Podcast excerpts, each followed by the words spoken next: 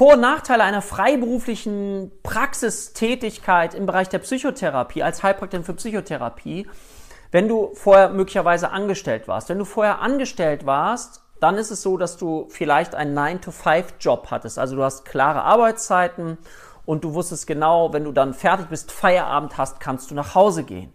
Wenn du in eine freiberufliche Praxis einmündest, dann ist es so, dass du deine Zeit jetzt selber einteilen darfst und die Zeit auch selber füllen darfst. Also es geht nicht mehr darum, Zeit abzusitzen, möglicherweise wie beim Angestelltenjob, der dir keine Freude macht, sondern eben genau zu planen und zu strukturieren, was sind die Tätigkeiten, die ich jetzt brauche. Zum Beispiel zum Thema Patientengewinnung, aber zum Thema Expertise, wo ich noch besser werden möchte, zum Thema Homepage.